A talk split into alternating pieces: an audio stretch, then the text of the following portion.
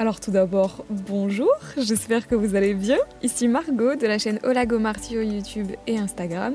Et pour me faire pardonner de ce retard entre les épisodes de The Anatomy of a Kiss, j'en suis bien consciente, une série de podcasts consacrée à l'amour, je vous dévoile ici un nouveau format.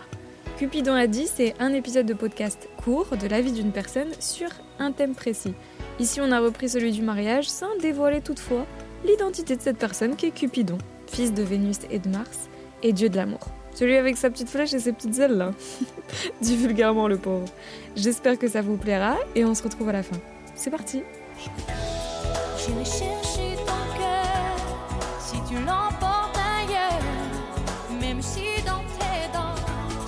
dans tes danses.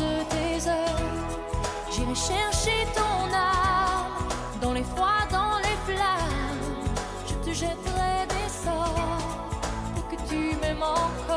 agrémenter ce podcast sur le mariage, je suis accompagnée du personnage iconique qu'est Cupidon. Bonjour Cupidon. Hello J'aimerais commencer avec cette simple question entre guillemets. Cupidon, pour toi, c'est quoi l'amour? Dis-nous tout. La question est assez compliquée à répondre sur qu'est-ce qu'est l'amour au final. C'est comme le bonheur, c'est hyper compliqué à définir.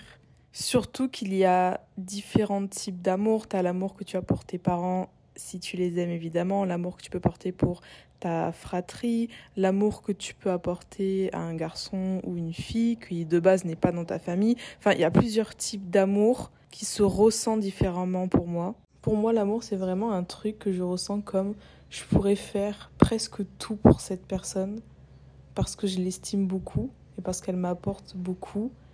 Et euh, ouais, c'est vraiment ça, dans le sens où je suis dans la pièce avec elle et je me sens hyper bien. Et partager avec des moments avec cette personne me donne du bonheur en fait, ce qui est lié au final. Avant d'aller trop vite dans notre relation, vous et moi, avant de parler véritablement mariage, j'aimerais parler demande en mariage. Depuis que j'ai vu un épisode de Gilmore Girl, une série américaine sur la vie d'une enfant de 16 ans et euh, sa mère au sein d'une ville, j'ai vu que la mère avait demandé en mariage un homme. Le fait d'assister à cette scène, petite, ça m'avait véritablement marqué. Et en fait, j'ai trouvé ça du coup justement tellement beau. De toute façon, une demande en mariage, en général, c'est beau, tu vois. Sauf sur touche pas à mon poste. Mais je voulais avoir ton avis sur du coup l'importance et la symbolique de la demande en mariage. Alors, pour les demandes en mariage, euh, je trouve ça extrêmement gênant de voir un mec ou une fille euh, se mettre sur son genou en proposant une bague et tout. Je crois que j'ai été traumatisée par tout ce que j'ai pu voir sur internet sur les demandes en mariage. Vraiment, je peux. C'est pas que je peux pas, mais c'est un moment gênant. Donc, si on peut éviter ça, bon, de toute façon, on va vite le comprendre, mon avis sur le mariage, mais non, euh, non, non, s'il vous plaît, ne, ne t'accroupis pas avec une bague, s'il te plaît.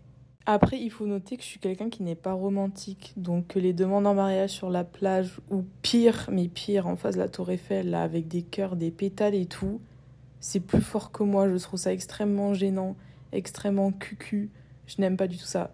Mais ça, c'est par rapport à... Après, c'est personnel, c'est ma personnalité qui est comme ça, mais moi, je peux pas, et quand je vois ça, même quand je le vois sur Internet, ça me gêne, c'est très creepy pour moi. Alors là, on est bien gentil, on parle mariage, c'est mignon, c'est tout beau, c'est tout rose et tout, genre. Mais d'un autre côté, il faut aussi qu'on parle divorce, vraiment. Selon le site On Divorce, il y a vraiment un site qui s'appelle comme ça, 46% des couples divorcent aujourd'hui. Est-ce que tu penses que c'est quelque chose à prendre en compte quand on est un couple et qu'on parle mariage? Ou alors, chaque couple est unique mais d'un autre côté, 46%, c'est presque 50%. Donc la moitié des mariages, c'est énorme comme chiffre. Donc euh, bah, je voulais savoir ce que tu en pensais. Le taux de divorce ne m'étonne pas tant que ça, parce que je trouve qu'on est dans une société où justement le fait de s'engager devient de plus en plus rare. Après, je trouverais ça bizarre pour des personnes qui se marient, qui pensent déjà au divorce, en mode oui, attention, ça peut être une éventualité. Si la personne pense déjà au divorce avant même de se marier, euh, mon coco ou ma cocotte ne te marie pas, ne t'engage surtout pas. En fait, je dis ça parce que il peut y avoir un couple qui a vraiment envie de se marier parce que pour eux c'est important, c'est symbolique, mais peut-être qu'au fond d'eux, ils savent que voilà, ne sera pas la femme ou l'homme de sa vie. Parce que moi personnellement, je n'y crois pas et je pense que de plus en plus de gens n'y croient plus non plus. Le mariage peut juste être un prétexte pour faire une grosse soirée entre potes, avec la famille, les amis, et célébrer euh, l'amour qu'on a pour euh, la personne, tu vois, enfin l'amour du couple.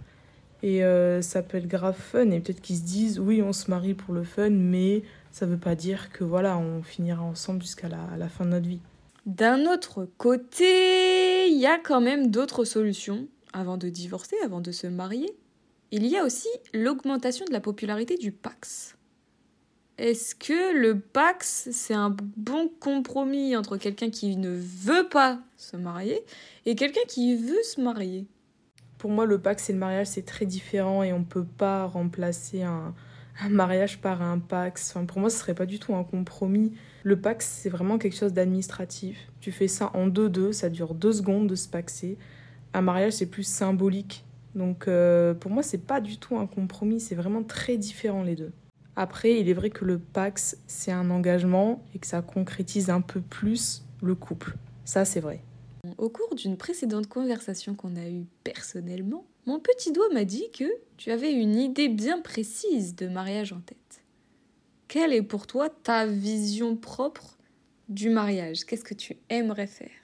Il y a quelques années de ça, je suis allée au mariage de ma tante et de mon oncle qui se sont mariés à l'âge de, je ne sais plus, mais un peu plus de 40 ans. Et en fait, ils sont en couple depuis qu'ils ont 18 ans.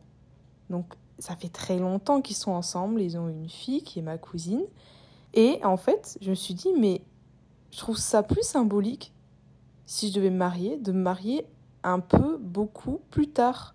Genre, une fois que tu as passé des années, des années avec la personne, et justement, tu célèbres ça par un mariage en disant on s'aime depuis des années et c'est incroyable. Et on célèbre notre amour avec notre famille, nos amis. Enfin, je trouve ça beaucoup plus symbolique qu'au bout de trois ans, tu te maries. C'est-à-dire que cette personne, tu la connais que depuis trois ans. Enfin, tu es en couple de, que de trois ans avec cette personne. Je trouve ça pas du tout ouf. Et il est vrai que depuis le mariage euh, de ma tante, eh bien, ça a un peu changé la vision que j'ai euh, du mariage. Et je me suis dit, en fait, ça me dérangerait pas et je trouverais ça même fun de me marier, mais beaucoup plus tard que au tout début en fait d'une relation. Mais pour en avoir déjà parlé avec mes potes et échangé avec eux, ils m'ont dit ouais, mais quand tu te maries plus tard, bah tu ne peux ne plus avoir certains membres de ta famille comme ta grand-mère ou ton grand-père. Alors certes, et je peux comprendre ce point de vue. Après, je sais pas ce que les autres en pensent de ça, mais j'aimerais bien savoir les, les avis, euh, les avis par rapport à ça. Ça m'intéresse beaucoup. Alors justement, vu qu'on parle de mariage en fin de vie commune, si je peux dire, si c'est pas trop glauque, je sais pas. Parlons avantages concrets et inconvénients réels du mariage. L'avantage premier, on le sait, enfin peut-être pas, enfin je ne sais pas, la sécurité du partenaire euh, au décès de l'autre. C'est-à-dire que malheureusement, l'un meurt plus tôt que prévu, bah, l'autre partenaire serait moins protégé sur les droits de succession, etc. Est-ce que tu as des commentaires là-dessus? Imagine, tu es en couple depuis genre 4 ans, ou du moins tu as 4 ans de mariage, ton partenaire malheureusement décède, et du coup il y a un droit de succession. Bah, je trouve ça un peu bizarre le sens où euh, tu es marié depuis 4 ans, après tu peux connaître la personne depuis un peu plus longtemps, et tu as tous les, pas tous les droits, mais presque, surtout au niveau finan financier. Je trouve ça un peu bizarre. Genre, euh, moi, si, imagine, je suis mariée depuis 4 ans et tout l'argent m'est reversé, reversé bah, j'aurais l'impression d'être un peu, euh, je sais pas, malhonnête. Moi, je remettrais l'argent à la famille du défunt, enfin à ses parents ou à ses frères plutôt qu'à moi. Genre, euh, je sais pas, j'ai un peu du mal avec l'engagement, hein, on l'aura remarqué, je pense. Après, tu peux faire un testament, même si tu te maries. Un testament, ça peut se modifier. Donc, ça peut être aussi un recours pour savoir à qui va succéder ma, ma richesse, entre guillemets. Donc, ça peut être une solution aussi. Et alors, en dernière question, en sachant qu'il y a trois différents types de mariage, donc à savoir la cérémonie laïque, le mariage religieux et le passage à la mairie, qui est, je crois d'ailleurs, obligatoire. Euh, officiellement pour se marier de manière légale, pour que le mariage soit reconnu par l'État. Quelle serait l'organisation de mariage idéale? Petit comité, grosse robe euh, meringue, petit budget, à l'étranger? Alors de base, je suis pas euh, très fan du mariage, je pense qu'on l'aura compris. Ça symbolise pas forcément grand-chose pour moi. Par contre, si mon partenaire, pour lui, c'est important et il souhaite se marier, moi, de mon côté, genre, il n'y a pas de souci, genre, euh, je kifferais me marier. Mais pour moi, c'est pas ultra important pour euh, mon couple ou quoi que ce soit. Ça n'a presque même aucune importance. Mais si mon partenaire souhaite se marier, ok. Niveau euh, cérémonie, moi je ne suis pas baptisée, donc après je peux le faire, mais un peu la flemme. du coup, je pense pas me marier à l'église, même si je trouve ça d'un point de vue esthétique plus joli. Euh, et le passage à la mairie, oui, est obligatoire. Donc en vrai, j'en sais rien. Moi, j'aimerais bien me marier, je pense. Si je devais le faire, genre à la campagne, tu vois, genre dans un, une sorte de grange et tout, serait un peu plus mon style. Après, bon, je serais pas la team à inviter euh, grave, grave, grave de monde, je pense. Niveau budget, euh, les mariages, ça coûte hyper cher, je trouve. Genre, tout coûte cher. Euh, c'est pour ça que le mariage, je suis pas de ouf pour non plus. Genre, l'argent que tu mets dans un mariage, tu peux le prendre pour voyager avec ton copain, tu vois. Moi, je le vois comme ça. Parce que un peu flemme de dépenser dans de la bouffe, tout ça, pour que il euh, y ait un mec ou une meuf à ton mariage qui dise Ah ouais, c'était bien, mais euh, j'ai pas aimé la volaille. Genre, frère, j'ai dépensé 20 000 balles dans ce mariage, donc tu vas l'aimer, la volaille, en fait.